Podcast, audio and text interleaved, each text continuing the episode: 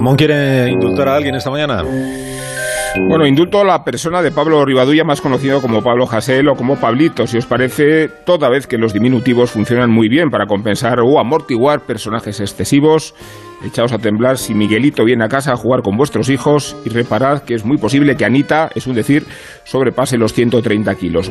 Pablito Hassel, 32 añazos, adquirió su apellido artístico Hassel de un cuento árabe, aunque bien podría haberlo adquirido de un mártir de Al-Qaeda porque tiene tendencia a simpatizar con el terrorismo, tanto le valen las siglas de ETA como las del Grapo. Así lo demuestra su cancionero y su poemario. No vamos a despacharlo aquí ni vamos a cuestionar siquiera su talento. Lo que sí podemos decir es que la violencia de sus partidarios en las noches salvajes de Barcelona y el cariño con que lo protege Iglesias nos proporcionan la naturaleza de su personaje.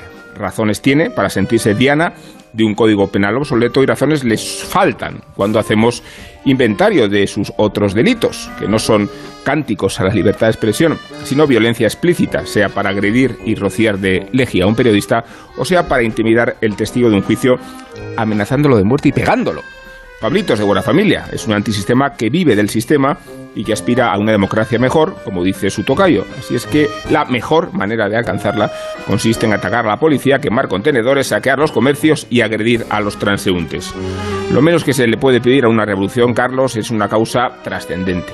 Pongamos, por ejemplo, el supremacismo identitario de Cataluña, pero perder un ojo por Hassel lo único que demuestra es ceguera y fanatismo. Ahora Alicia Eras va a regalar unos